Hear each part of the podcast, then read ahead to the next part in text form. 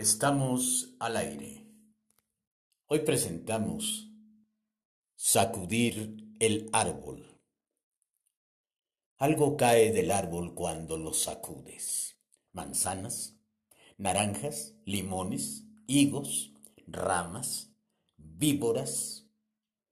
Todos sin excepción, en diferentes momentos de nuestras vidas, necesitamos una buena sacudida ya despierta, por Dios, reacciona. ¿Hasta cuándo vas a seguir así? Porque el árbol humano se sacude con un par de nalgadas, cachetadas, zarandeada de hombros, dos que tres gritos bien dados. Es como patear una máquina que te da dulces para que se desatore. Todos tendemos inevitablemente a quedarnos empachados, caemos en el marasmo, nos volvemos cadáveres vivientes, nos petrificamos, nos convertimos en carretillas que únicamente se mueven cuando las empujan. Nos volvemos una especie de representantes insignes de la inacción, abanderados de la resignación y la apatía es lamentable que las personas caigamos en ese tipo de conductas. Pero si tú, usted, él o ella, tienes, tiene, tienen un ser hipnótico en casa, un pariente hipnotizado, un hijo o un esposo zombie, denle una buena sacudida. Despiértalo, revívelo, símbralo, agítalo Métela a una licuadora emocional a toda velocidad. Sacúdela como saco viejo. Deja que suelte sus partes muertas y compártalas vivas. Quítale las plagas, espántale los espíritus, desconéctalo de las malas vibras. No deje que su árbol crezca torcido. Tuérzale el bigote, desgréñelo, rasúrelo, pellizquela, una buena podada no le hace mal a nadie. Pero si, por el otro lado, tú eres uno de ellos y me estás leyendo o escuchando, atrévete a pedirle a quienes te rodean su ayuda. Ármate de valor y exígelo.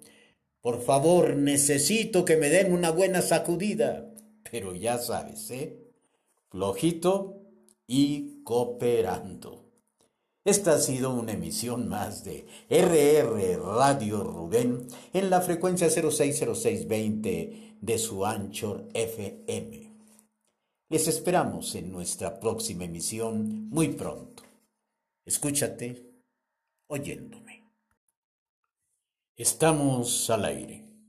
Hoy presentamos El elefante en casa. Es increíble ¿Cómo no haber visto antes a semejante mastodonte?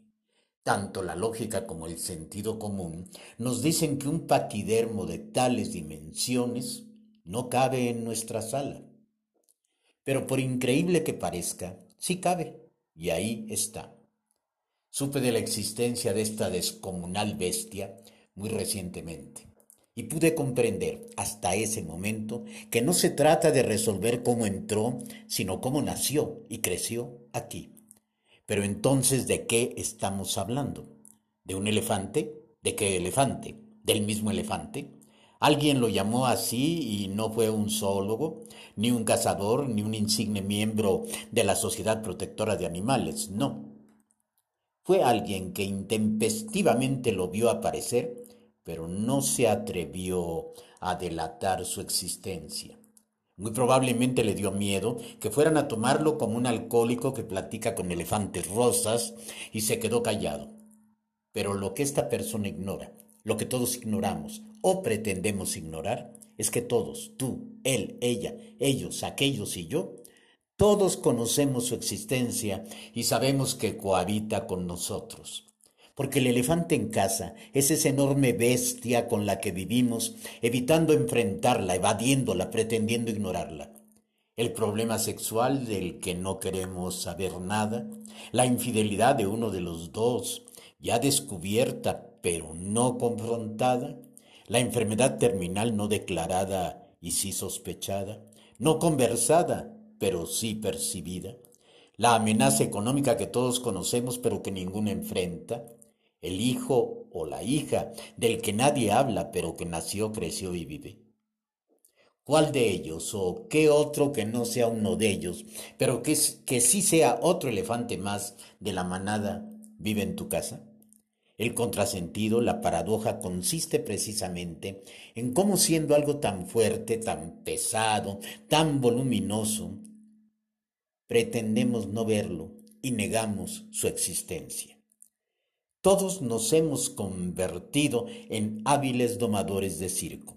Todos le damos de comer, lo alimentamos, lo bañamos, lo ponemos a dar vueltas alrededor de la pista circense, todo con tal de mantenerlo en doma sin enfrentarlo ni matarlo.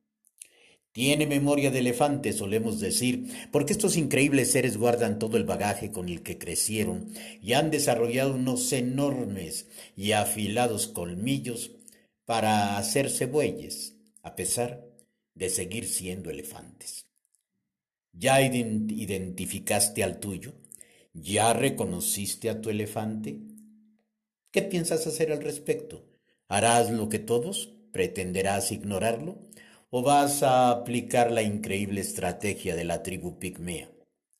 Un explorador inglés que presidía un safari en la África del siglo XIX al llegar a una aldea de pigmeos, fue invitado a la cacería del elefante, y el hombre quedó impactado al ser testigo de cómo seres tan diminutos dieron cuenta del gigantesco animal.